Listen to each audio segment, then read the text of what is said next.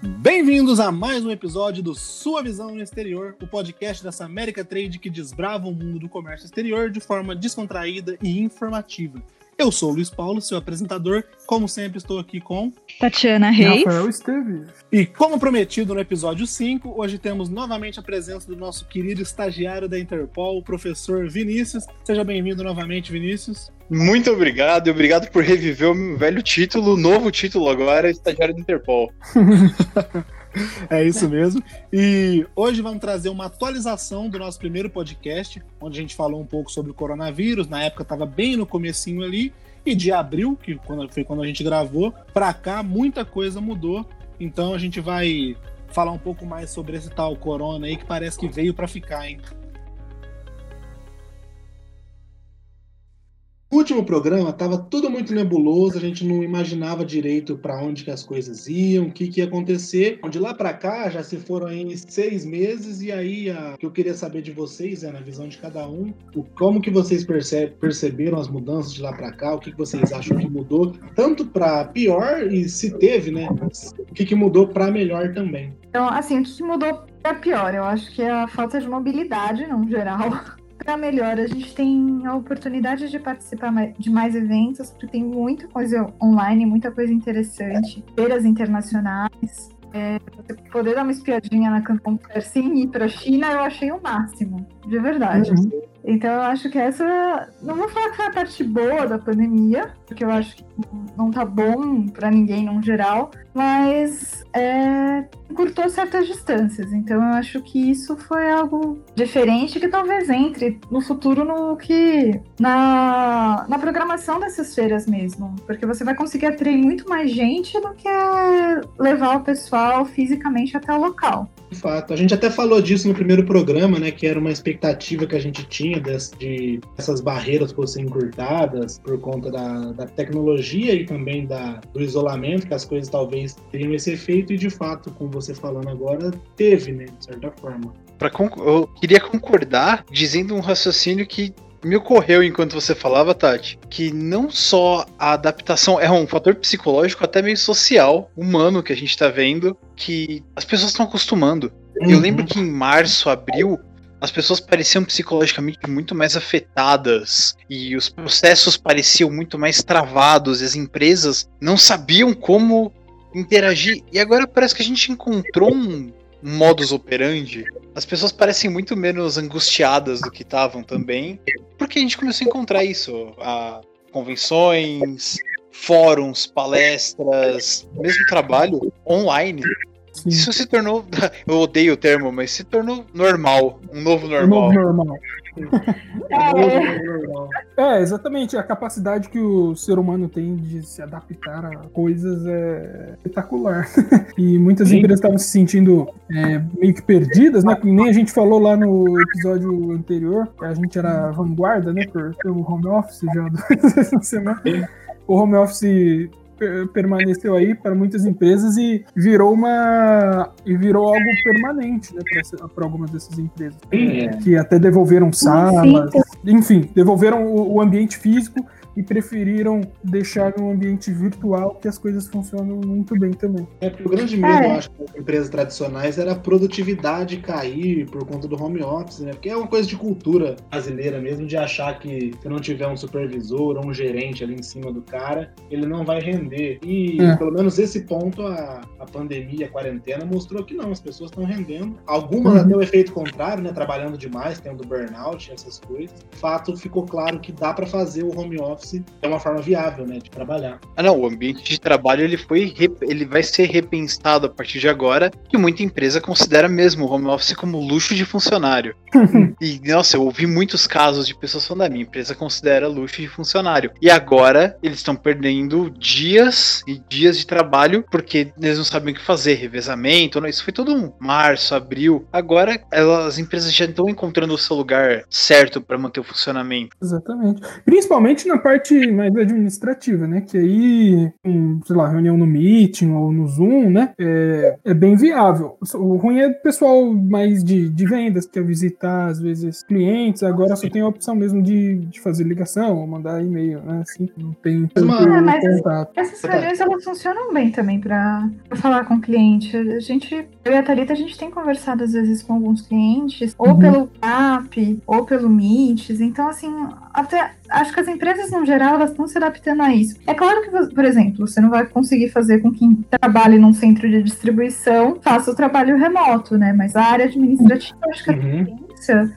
é, é ficar mais em casa a partir de agora. Porque, tipo, a empresa vai. acaba economizando o espaço. E Uhum. como próprio Luiz falou, acho que saiu um estudo que as pessoas estão trabalhando mais em casa. A produtividade está aumentando. Você. é, o funcionário fica mais descansado no geral, se você for ver. Você não pega trem de trânsito. Você sai do seu quarto para ir pro seu escritório. Exatamente. É, E- até parte de customer service, assim, também, coisas que não precisam estar presos num local para trabalhar, é uma saída, né? Porque aí ele consegue, o que ele faria na empresa, ele consegue fazer em casa, ligar para o cliente, então, responder alguma dúvida, desse De jeito. Fato. Ô, Tati, no, no primeiro programa sobre o Covid, eu lembro que você comentou que já estava tendo fiscalização nos portos, via remoto, o fiscal não precisava estar fisicamente lá. Isso a gente estava falando no começo da pandemia. A gente sabe aí que, claro, existe o, o portal Siscomex, o portal único, que já aí dão uma agilizada no- nos procedimentos de forma online, mas por conta da pandemia e dessa limitação, teve mais coisas assim que agilizaram, tipo uma documentação que antes tinha que ser feita fisicamente por causa da pandemia, deram um jeito de fazer ela online, algo nesse sentido, teve isso? Olha, a, a gente está tendo a digitalização do.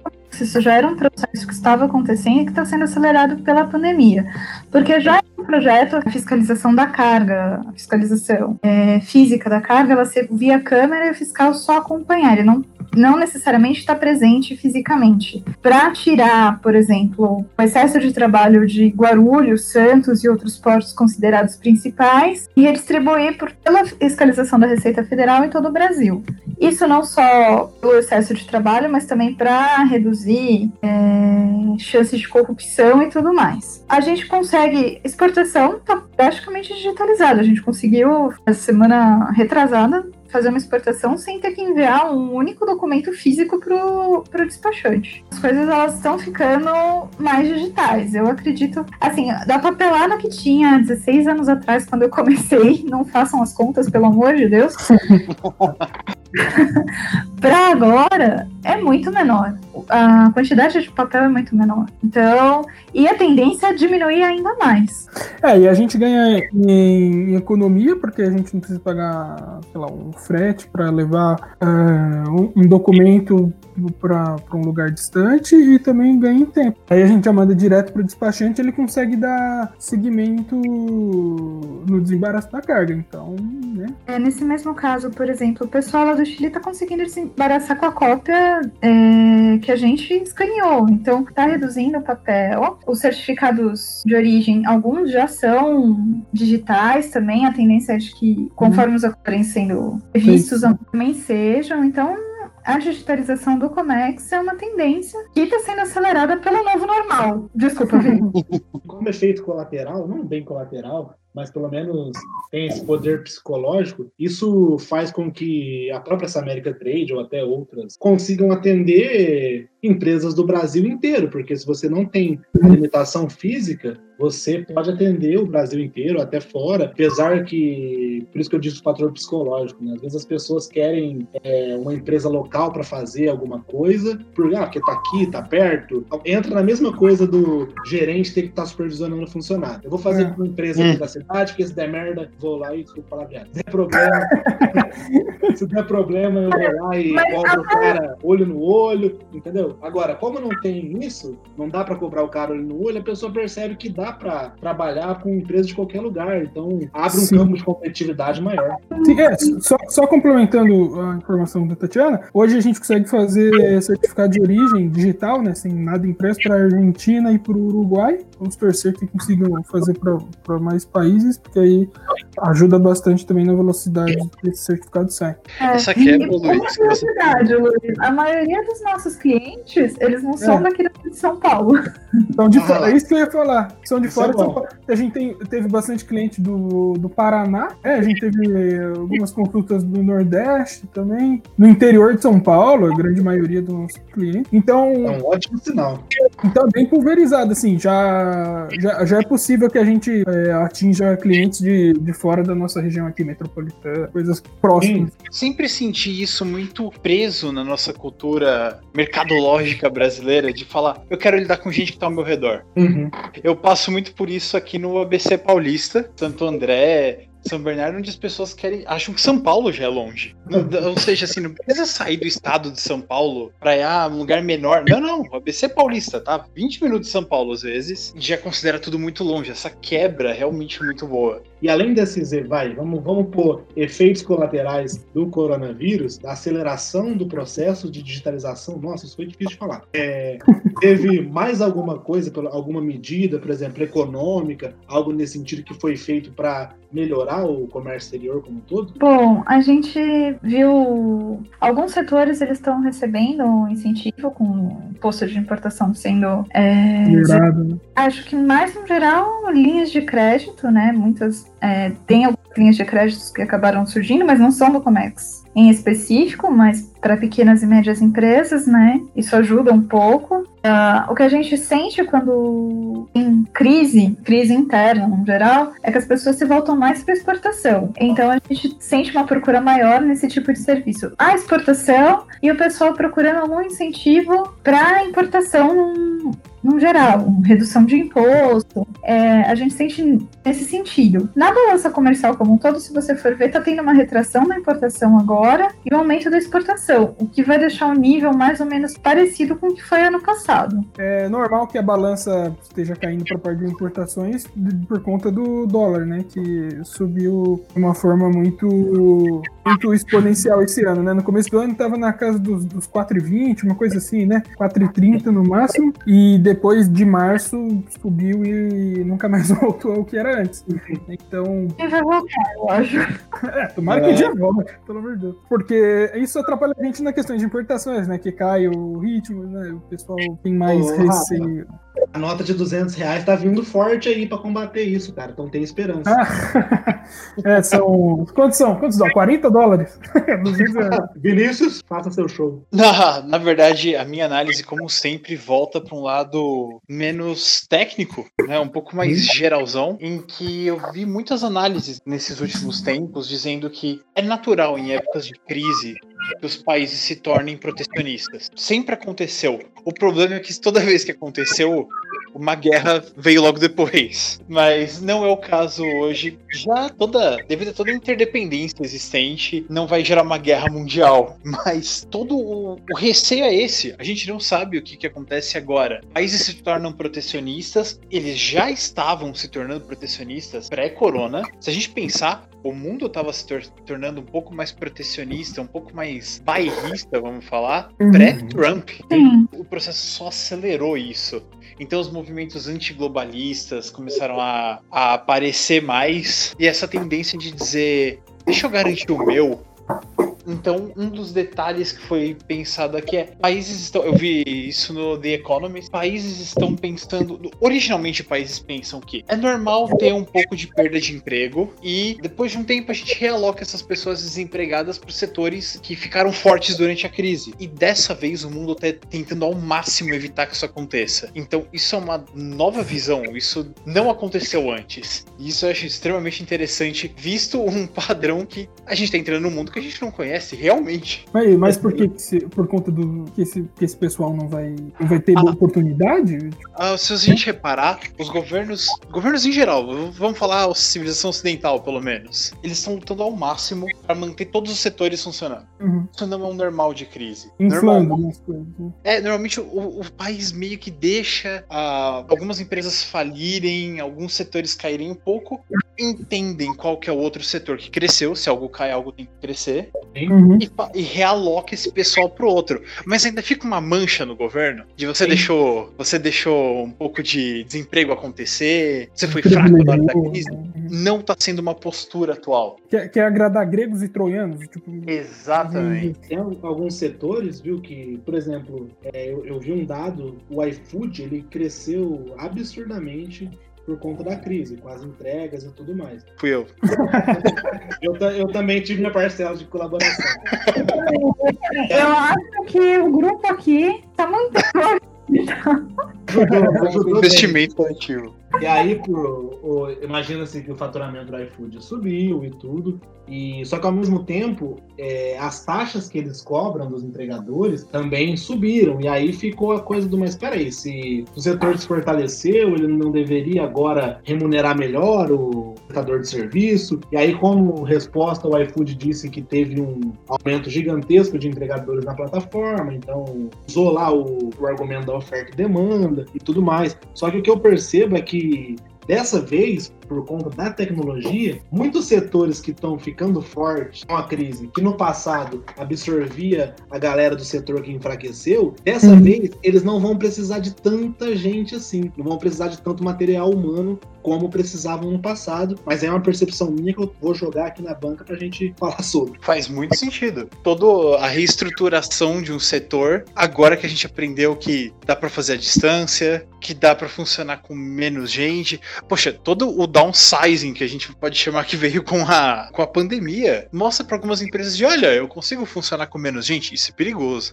Verdade. Refletindo sobre o que o Vinícius falou, de que os governos eles estão investindo em, tipo, pra- tentando manter praticamente todos os setores. Acho que isso também é um pouco pelo desconhecido, né? Porque em março a gente não sabia o que, que ia, o que, que ia acontecer. Então, estava lendo antes da gente começar sobre a ajuda dos países da União Europeia. Eles está que está em torno de 500 bilhões de euros, mais ou menos, para os países da UE. E eles estão perdoando dívida, é, dando incentivo para quem mantiver funcionário. As montadoras francesas estão tentando levar parte da produção de volta para a França. Muito disso de não deixar a peteca cair em nenhum. tentar não deixar a peteca cair em nenhum setor é exatamente porque a gente não sabe o que vai vir depois. Ou quanto tempo ainda vai ficar, né? Porque a gente não tem nenhuma vacina e a curva na Europa que estava descendente está ascendente de novo por conta do verão, do turismo e tudo mais. E dentro disso que você trouxe, eu acabei vendo recentemente aí uma, uma propaganda da, da Empíricos, Empíricos da Betina mesmo. né? E nessa propaganda era um cara, ele tava explicando, e aí ele tava falando do, do aumento dos CPFs na Bolsa de Valores e como isso, implica, como isso é positivo. E, e aí ele tava tentando incentivar mais pessoas a entrar na Bolsa. E aí ele tava dando um exemplo de que a diferença da economia. E tanto que o título do vídeo é PIB não afeta a bolsa. Era, era isso o título do vídeo. Aí ele estava falando que vale a pena você investir na bolsa, day trades e afins, que tem a ver com o conteúdo que a Empíricos publica, porque as empresas que estão lá, a Renner, a Magazine Luiza, as gigantes, é, elas não estão passando por dificuldade agora. A Renner tá de boa, ela tá crescendo. Quem tá passando dificuldade é a loja do seu Zé, que vende roupa no seu bairro. Esse vai fechar na pandemia. E óbvio, tirando a parte de que o cara tava falando sobre isso com uma frieza absurda e uma desumanidade total, porque ele queria vender o peixe dele, que é a galera na bolsa, ao mesmo tempo, esse cara tá desconsiderando um fator que a gente sabe pelos dados de que 80%, eu acho, até um pouco mais, depois eu pesquiso melhor esses dados, mas eu sei que é entre 80 e 80 e poucos por cento. Os empregos formais no Brasil são de pequenos, médios, micro eh, Uhum. empreendedores. Então, essa lógica do cara, para mim, não pareceu fazer muito sentido. É uma coisa que não sei se é do Brasil, não sei o que, que é, porque nos Estados Unidos eles têm uma coisa de fortalecer o comércio local, e local eu digo cidade, muitas vezes bairro, que é muito mais forte. E um risco que aparece também, para complementar o seu raciocínio, uma das tendências que vem acontecendo em pontos da Europa, Estados Unidos, principalmente onde foi analisado na pesquisa que eu vi, pessoas ainda têm muito medo, apesar de uma aliviada da quarentena no mundo inteiro. Então, assim, mais que as pessoas possam sair, elas vão no mercado só. As outras lojas que estão reabrindo não tão, não voltaram a ter lucro como tinha no passado, elas não voltaram a ter circulação de pessoas. E é esse aí, é o seu Zé. Um outro ponto que eu quero jogar aqui, Rafa, já, aí você já pode pegar carona nele também, é que, aí falando de mundo, né? Alguns países, em um mês a quarentena já era, assim, a galera já tava voltando a fazer suas coisinhas, estava tudo certo. Outros foram dois meses, outros três meses. O Brasil não foi até agora, mas a gente voltou já mesmo e o que se dane corona, tá todo mundo saindo. Isso de alguma forma gera uma espécie de desequilíbrio. É, mas eu estava pensando em algo mais ou menos nesse sentido, porque eu vi hoje mais cedo uma, uma pequena reflexão que era sobre as pessoas que não pararam de trabalhar para continuavam pegando metrô, continuavam pegando ônibus, todo dia lotado, elas têm uma, uma visão diferente do que está acontecendo, de como uh, as pessoas estão agindo. Até mesmo falaram, ah, lotaram a praia no fim de semana. Acredito que 80% daquelas pessoas, elas continuaram trabalhando e foram de metrô ou, ou de ônibus lotado todo dia para os trabalhos dela, coisa desse sentido. Então aquilo não, não é um risco para ela. Então eles entendem, percebem de forma diferente a pandemia, né? Só voltando um pouquinho naquela parte também do, a gente estava falando de comércios locais, essas coisas assim. A diferença dessas duas empresas é que uma tem estrutura, tem a possibilidade da tecnologia, tem caixa, né? E a outra não, né? Então uma Renner, ela conseguiu se reestruturar, criar uma parte online que não era tão bem desenvolvida e ter grandes lucros. Mesma coisa da Magazine Luiza. É caixa líquido, né? Você fala. Isso, tem, tem como tem possibilidade de, de, gastar, né? Mesmo que a dívida ela tenha uh, uma a dívida muito grande, agora teve prejuízo a Magazine Luiza, só que o prejuízo, voltando para a questão da bolsa, a bolsa vive de expectativa, não de resultado em si. Se a expectativa era de uma uh, de um prejuízo é, maior do que o prejuízo que teve, então a tendência é que as ações da Magazine Luiza, como aconteceram, subam. Porque é, o, preço, prejuízo que estavam vendo, que prevendo para a Magazine Luiza, por exemplo, era de mais ou menos 120 milhões, uma coisa assim. E ela teve um prejuízo só de 60. Então, foi uma perspectiva de melhora da, da empresa, que teve um equilíbrio é, financeiro melhor. Então essas empresas têm suporte, tem pessoas que acreditam nela e tem caixa, consegue uh, ter outros, outros meios de, de venda que não seja só aquela venda na loja física, como essas lojas de bairro têm, é, só tem essa possibilidade e essas grandes empresas têm outros, outros meios de, de vender os produtos deles e, e ter essa fonte de renda. E voltando, qual que era a pergunta que você tinha feito? Era se a. Outro assunto. Se essa, se essa, como se diz assim, um país passou só um mês de pandemia, já voltou. Ah, sim. Dois, se isso gera algum tipo de desequilíbrio, tipo a China, que já meio que uhum. poucos meses já voltou com tudo, se isso favoreceu ela, se ela deslanchou em vista, por exemplo, do próprio Estados Unidos, que meio que até hoje está meio bagunçado sim. lá coisa. É, evidentemente que isso vai causar um, um, um impacto no, nos PIBs dos países, né? Ah, o Reino Unido, que teve uma quarentena bem severa, acho que é um dos PIBs que vai, se eu não me engano, é o PIB que mais vai retrair na Europa, por conta desse, como fala, isolamento, né? Em, Lockdown. Lockdown, eles tiveram um impacto muito grande no PIB, então vai ser uma retração bem forte para a economia deles. Para em outros países que tiveram um lockdown mais brando ou não ficaram tanto tempo assim em lockdown, vão ter um desempenho melhor, é evidente. E isso vai impactar em desemprego no país, provavelmente algum tipo de inflação, mesmo que pequena, para esses países mais desenvolvidos, mas é, vai existir, porque aí a, a, a, demanda vai pressionar a oferta, né? Então os preços sobem, não tem como, né? E, mas enfim, esses países que ficaram menos tempo vão, vão ter uma vantagem, sim. Por exemplo, a China vem aí forte, né? Ah, mas eu acho que a, a China ela lidou melhor com uhum. o Reino Unido. Eu acho que não foi só o tempo de lockdown, porque assim, se você for ver, outros países da Europa também ficaram um bom tempo. É, uhum. Ela foi mais rápida, eu acho que o tempo de resposta da China em relação ao isolamento e tudo mais, a maneira como eles lidaram com isso é, foi mais eficiente. Puderam voltar mais rápido e seguir. Eles, se você for ver a taxa de infectados na China hoje, em comparação a outros países, é, é bem pequena. Eles conseguiram controlar de uma maneira muito mais eficiente que a maioria dos países europeus, americanos. Eu acho que isso faz com que a China. Bom, a China já é uma potência por si só, mas isso Ah, faz com que a uhum. vantagem maior em relação ao resto do mundo. Com toda certeza. A, a resposta dele foi muito mais eficiente. A gente não. Eu, pelo menos, vejo assim. Vocês acham que um governo não democrático tem mais capacidade de engenharia social, ou melhor, uma capacidade de manobrar mais fácil essa engenharia social, como criar um lockdown? Com certeza, a China foi demonstração disso, né? Depende do, do governo também, É. né? Depende do. É, porque, por exemplo, se a gente tivesse numa, numa não democracia, vai, num governo não democrático, com esse líder que a gente tem, eu acho que a gente estaria do mesmo jeito. Mas eu posso fazer um contraponto. A China teve grande eficiência, mas se você for ver a Nova Zelândia, também. Tudo bem que a proporção é menor, 3 milhões de pessoas.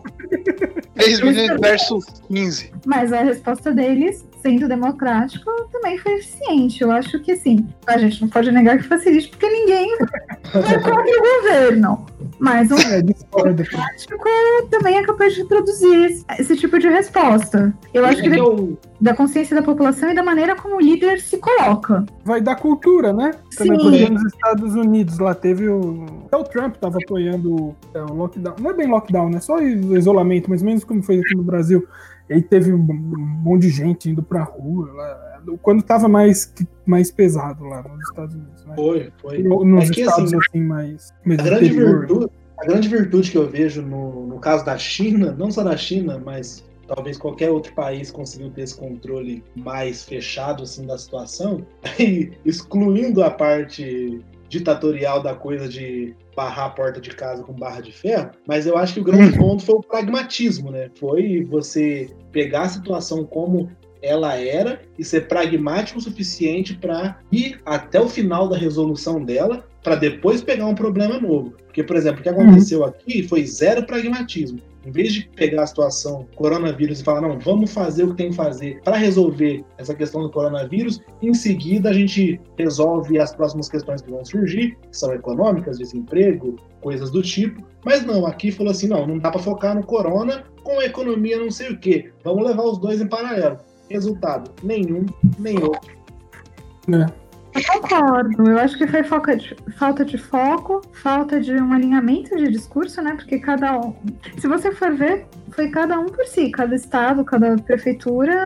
Não teve, assim, uma única voz, uma única linha de ação. Eu acho que uma linha de ação única e alinhada entre todas as esferas teria surtido um efeito muito melhor do que o que aconteceu aqui. E até nessa de que tá meio cada um por si, isso também está se refletindo nas vacinas, né? Que o São Paulo tá fazendo uma coisa ali com Oxford, com a China, Paraná tá fazendo com a Rússia, e aí eu já queria convocar o Vinícius que prometeu um trunfo aí para essa hora, pra gente falar dessa uma batalha pela vacina, uma batalha, uma corrida de quem faz a vacina primeiro. Qual tá, qual que é o grande embate dessa questão, Vinícius? Fora o fato de que ah, o criador da vacina vai ser o salvador do mundo, por mais que seja uma brincadeira eh, o tom que eu estou usando, ele vai ter esse título, ele vai carregar esse título. E, qual- e as patentes, e as empresas, e os envolvidos, então é uma corrida do ouro.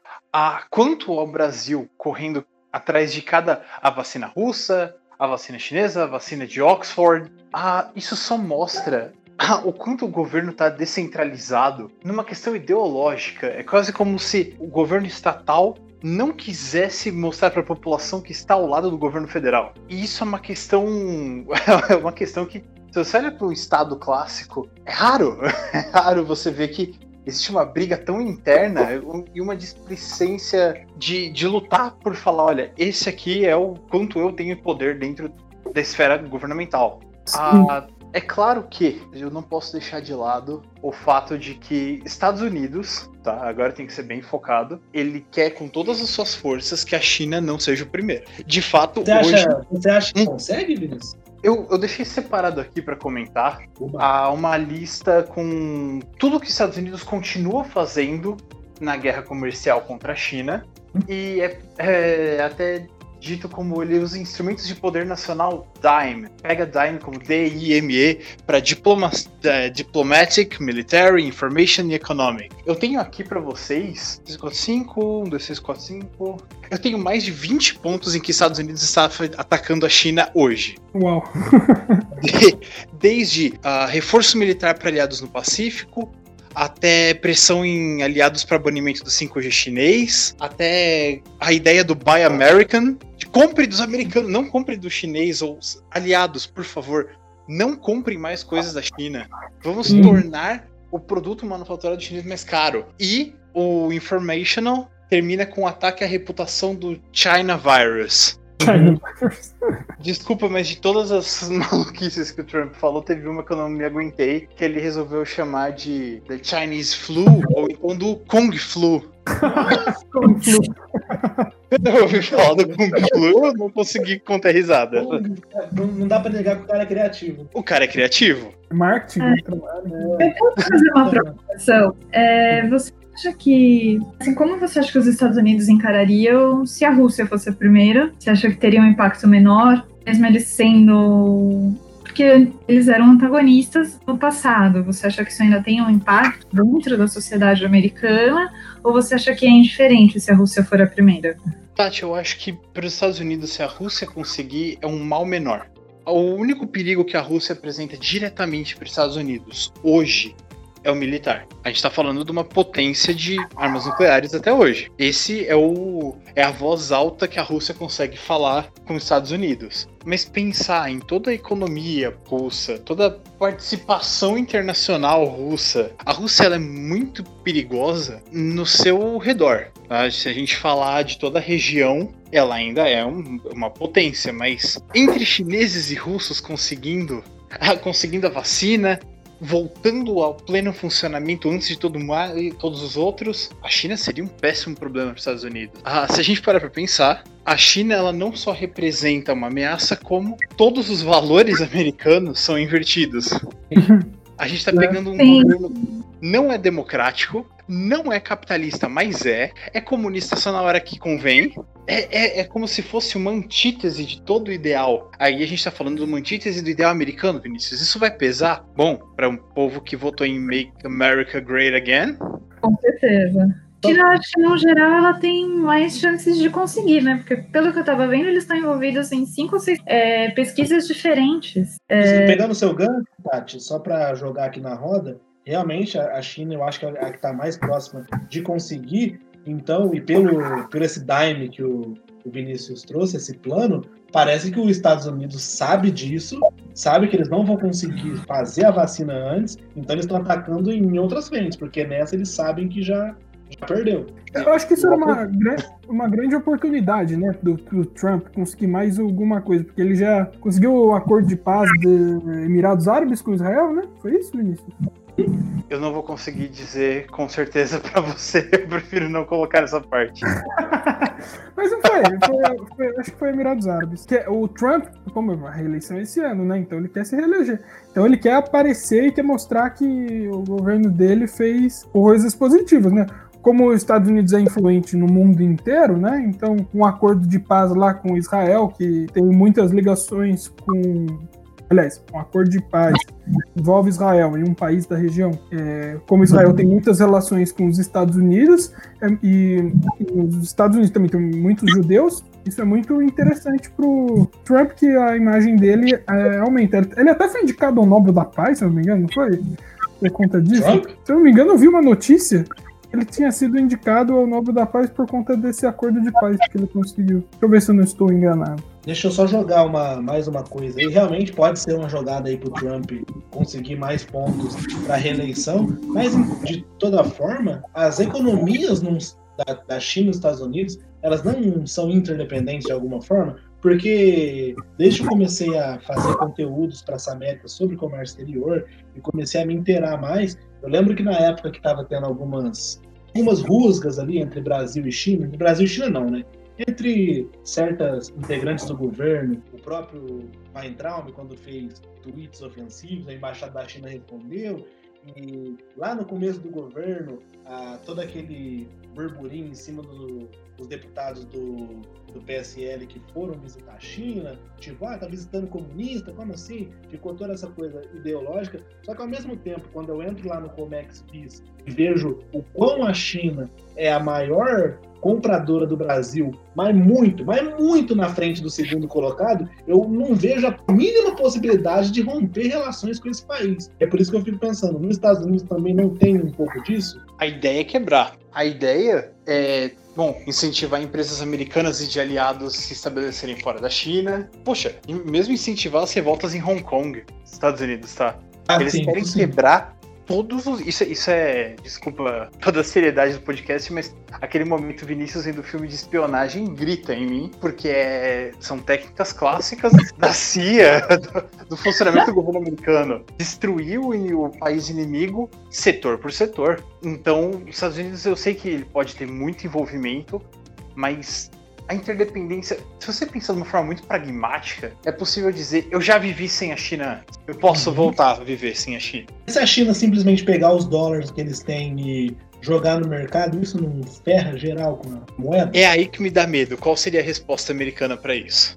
É, eu também acho que é arriscar demais, porque se a China resolve fazer isso. Acho que eles são pragmáticos demais para. É tipo assim, parece que o Trump com os Estados Unidos é aquele bully clássico que tá enchendo o saco da China, porque quer dar um cuecão na China, quer jogar, enfiar a cabeça da China na privada. Porque a China é, é, um, é um nerd tão zen que ele consegue ignorar isso, porque ele sabe que daqui a um tempo ele vai estar tá trabalhando numa puta startup, enquanto esse bullying que é os Estados Unidos vai estar tá trabalhando de caixa de mercado. Então, menos aqui, a minha visão leiga, claro, né? Olhando de fora, me dá muito essa impressão. Só pra mostrar que tô maluco, é Trump, de ontem essa notícia, ó. Trump é indicado ao Nobel da Paz por parlamentar norueguês. Presidente americano, na, é, é, o cara fez a indicação por causa da intermediação do presidente americano na normalização das relações entre Israel e Emirados Árabes. Entendi. É tipo o Modric ganhar a bola de ouro? Não fez muito sentido. se a gente quiser olhar com ponto de vista positivo, o Trump não foi um presidente tão militarista. É, o Obama foi mais, por exemplo. Né? O Obama, por que pareça, foi mais. É que o Obama, coitado. Vamos falar que o Obama pegou essa bomba, mantendo no termo militar. O Obama, apesar da confusão, o Obama tinha que pegar o Osama, não tinha outra coisa para ele fazer. É, era uma obrigação. Seria perfeito ele dizer que um democrata pegou o Osama. É, verdade. Duas guerras mas um democrata, numa operação cirúrgica, pegou o Osama. Isso é uma propaganda maravilhosa para ele e para todo o partido. O PR fica louco, né? O, o gerente de é... PR fica maluco. Os Estados Unidos acham, o Trump acha que ele pode viver sem a China novamente. Você acha que o mundo pós-China, atualmente, economicamente, você acha que o mundo consegue viver sem a China? Primeiro, não foi uma palavra do Trump, tá? Foi uma conjectura minha de talvez eles pensem, olha, eu consigo viver sem a China, eu já vivi sem, nós podemos reorganizar o mundo. Até porque ele pode muito bem olhar um pouquinho atrás da história e dizer, existia uma outra superpotência chamada União Soviética. Ela não existe mais, o mundo continua andando. É, é que a União Soviética, diferente da China, eles era eram comunista, comunista, não era comunista só quando convinha. Eles levavam é. ferro e fogo. É, não tem assassinato no paraíso. O negócio era, era 1984, sabe? Era Sim. perfeito o negócio. Entendo. A China ela já se tornou um player muito forte na economia mundial. Ah, se o mundo consegue. Eu vou dizer, nossa, isso é. A gente tá beirando a ficção científica falando em 1984. É, é, é como eliminar, eliminar um player muito forte e falar como é que o mundo se reestrutura a partir disso? Dá para reestruturar? Dá. A gente aprendeu a viver de máscara. Hoje, é. você vai no mercado e você vê uma pessoa sem máscara e você acha ela esquisita. Mas ah, é extremamente difícil. Ah, o mundo se acostumou a comprar o produto mais barato chinês. Foi assim que começou. Tipo, os Estados, Unidos, os Estados Unidos deixou eles crescer demais, né? não botava fé, né? O que pode acontecer a partir de agora é, é uma tendência que já vem acontecendo já tem um tempo da, os preços chineses não serem mais tão competitivos como costumavam ser e os Estados Unidos tentando enfrentar isso, está tentando se tornar mais competitivo.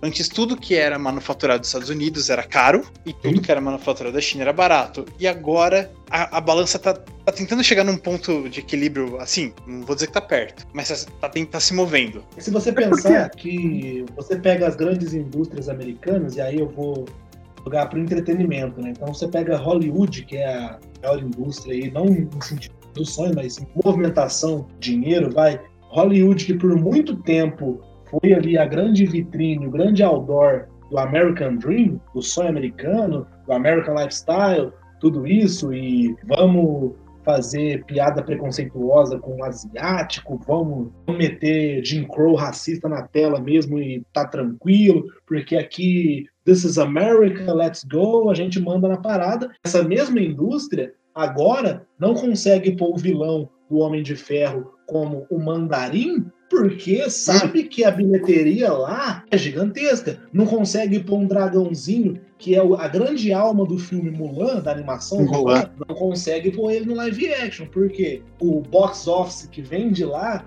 os caras sabem o quanto que pesa. Então, aí que eu fico, sabe? Dá pra ver, pegando o gancho da Tatiana, dá pra viver sem a China mesmo? É sempre engraçado pensar.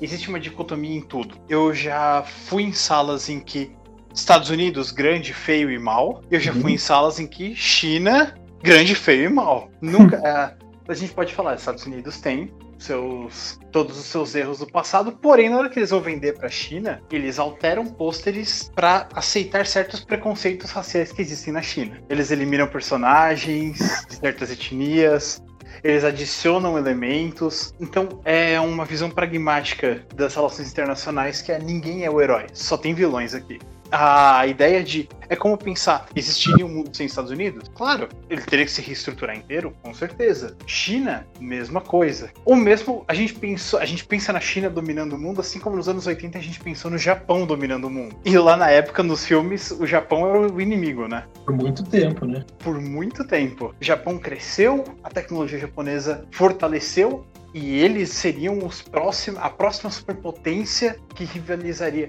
Ah, caramba, já que a gente tá na cultura pop, eu vou citar vilões do Batman. As impérios sobem e caem o tempo todo. Ah, o mundo, o mundo sobrevive. É, a não ser que eles levem todo mundo com eles. E aí a gente tá falando de guerra nuclear e, e outro assunto. É, é, pode, o, o, que eu imagino aqui agora na, agora, na ficção científica ainda que a gente entrou, que é um papo bem legal que muito me agrada, mas o que eu imagino que numa eventual queda da China, vai, digamos assim, vão surgir talvez centenas de outros países ali, mini países, coisas do tipo, assim. Assim como se fosse nos Estados Unidos, a mesma coisa. Acho que os estados ali se formariam como é, novas repúblicas. Seria uma coisa muito louca de se pensar. A gente chegou em tudo isso só falando da vacina, hein? Olha como eu imaginei. Só o último ponto que eu queria é, rapidamente. Uma coisa que, diferente do Japão, né? A, a China tem população que, que precisa de emprego, então o preço da mão de obra cai, e isso facilita para eles continuarem mantendo o preço baixo, né? E eles também têm muito território, então eles têm muitas áreas para explorar, muito. Sim muitas áreas de cultivo, o que faz com que a economia deles seja grande em, muitos sentidos, não só na parte tecnológica, mas eles têm, uh, eles conseguem uma, uma certa sustentabilidade econômica, até a questão de energia, eles têm muito carvão, tem muito, é, muito, muito material de energia, coisa que o Japão não tem. Também um dos motivos que o Japão se estagnou, além de políticas econômicas erradas do Japão, né, taxa de juros é negativa, né? É, uhum. não tinha muito para onde para onde crescer, né? Cresceu, cresceu, cresceu e tá aí estagnado há quase 20 anos, mais de 20 anos, né? Até para a gente fazer essa amarração final aqui, também queria entender o que vocês esperam agora aí para o futuro, é, talvez pós-pandemia, talvez vacina chegando ainda esse ano, enfim, o que vocês esperam, tem expectativas aí para o segmento e suas considerações.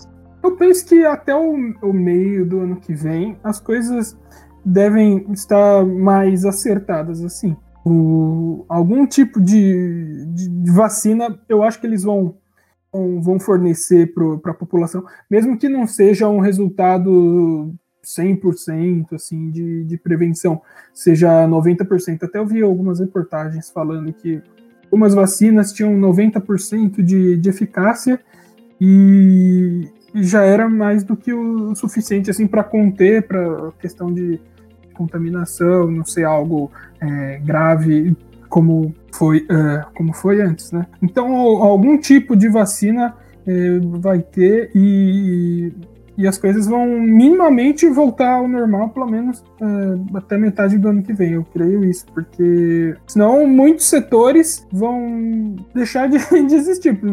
Cinemas, questão de entretenimento assim, não, não vai mais existir empresa. E eu acho Olha. que até por isso vai ter pressão de setores para liberar né, as pessoas, mesmo que usando máscara, passando álcool em gel, colocando plástico na cadeira e tirando todo, toda hora e lavando, sei lá. Mas de alguma maneira as coisas vão, uh, uh, vão voltar para esses setores, assim, é shows, teatro, essas coisas, para terem uma certa normalidade. Rafa, eu preciso dizer, já que eu deixei meu lado nerd aparecer no podcast uhum. de hoje, o meu medo pelo cinema se deixa declarado em três filmes chamado Tenet, 007 e Duna, que eu tenho muito medo de não conseguir ver no cinema, porque eu quero muito E o Batman, ver. né? E o novo Batman, pelo amor de Deus. E o novo, o novo Batman é ano que vem, ainda tem. Ah, é, é. Mas é, esses é. estão agora. Você tá ouvindo em setembro, em outubro, tá, deve estar tá no acontecimento aqui. Sim, sim. Ah, eu, eu, sinceramente, eu tenho muito medo de dizer qual que é a minha perspectiva. Ah, hum. Ainda mais por desconhecer como que é o funcionamento do desenvolvimento de vacina, ou mesmo de o quanto a população vai responder ao, ao medo. É. Ah, em relações internacionais, a gente estuda o medo a partir do momento zero. Quando no início se fez a luz para as RE, essa luz é, é, o, é o medo. Os, os países uhum. funcionam à base do medo. Tudo faz com que os países andem, façam ou não façam coisas pelo medo. E as pessoas, só que agora é uma perspectiva muito mais social. Eu não sou sociólogo, então eu não saberia dizer. Ah, bom, tomamos a vacina. Quanto tempo até a população sentir que ela pode ir para um cinema? É. Ou ah, ela, mas o pessoal foi pra praia, mas a gente tem que considerar que praia é um lugar aberto, as pessoas podem se sentir seguras. Eu não sei como é, funciona essa psicologia social tão grande, então a minha perspectiva aqui é, diplomaticamente, os países vão tentar manter tudo nos seus planos originais até que a pandemia cause algum efeito que, que, mude a direção. Do contrário, eles vão tentar continuar o que já estava antes e o que vai ser depois. Sinceramente pensando, eu acho como no Brasil, o brasileiro não liga muito para as coisas. Acho que quando abrir cinema, vão ter filas de gigantesca pro filme que tiver lá, mesmo que for, sei lá, o Coringa, colocam de novo lá. Eu acho que vai abrir e o pessoal vai, vai atrás. Principalmente em grandes capitais, assim, lugares maiores. Eu acho que aqui não, não, não vão ligar muito pra, pra essa questão. Pode ser.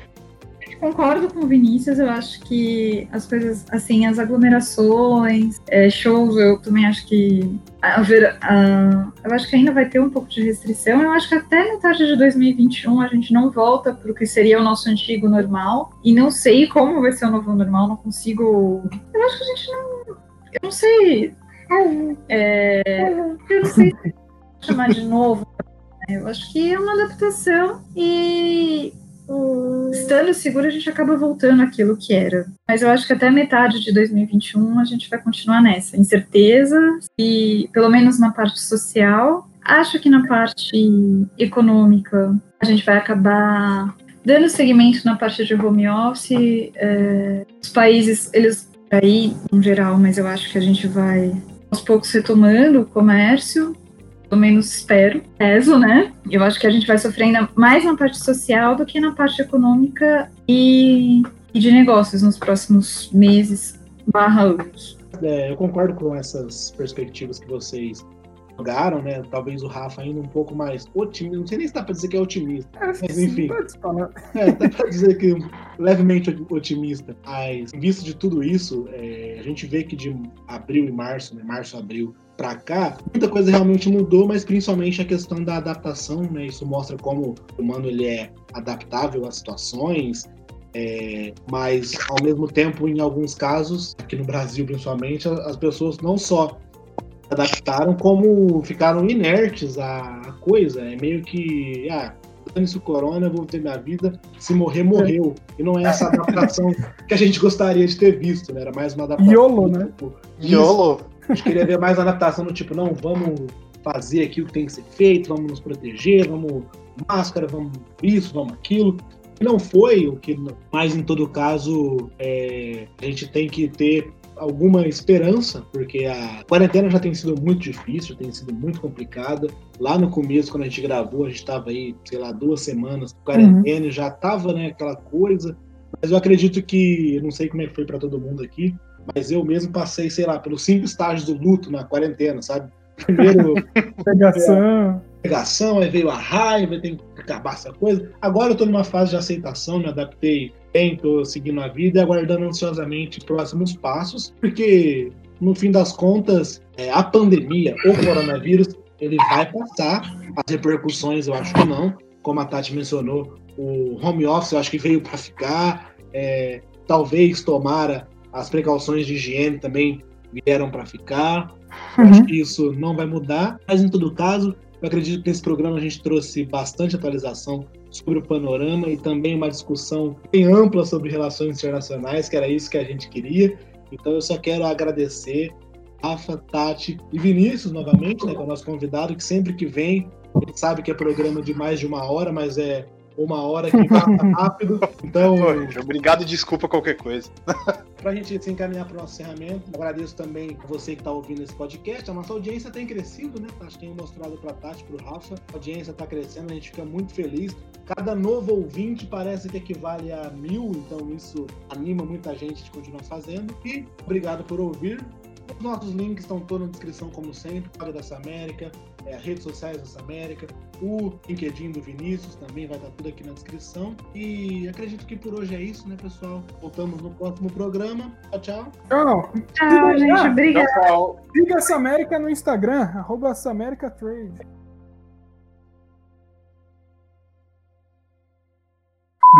Tá, tá, vivo? Tá em custódia. Também? Tá em custódia da polícia.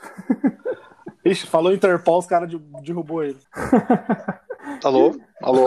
Ah, lá, voltou, voltou. É, dá pra ir voltou. Isso, Voltei? Pode, pode se apresentar, Pô, então. Pô, não, não saiu nada da voz? Não. Não. Tá. Ah, caramba. De novo, de novo. Tá. Pelo fato que o Reino Unido teve que é, escolheu ficar mais tempo em pandemia, tô... meu Deus, Rafael, você é bobo? Rafael, eu tô inventando ai, ai, ai. cara. Vamos lá, vamos lá. Eu fiquei imaginando os caras na Inglaterra falando. Que, chegou a vacina, a pandemia acabou. Não, aqui deixa não, quieto, aqui deixa quieto. Aqui a gente ia demorar. Nós somos ingleses, a gente faz do nosso jeito. Temos, temos, temos a nossa a pandemia é melhor, ela dura mais.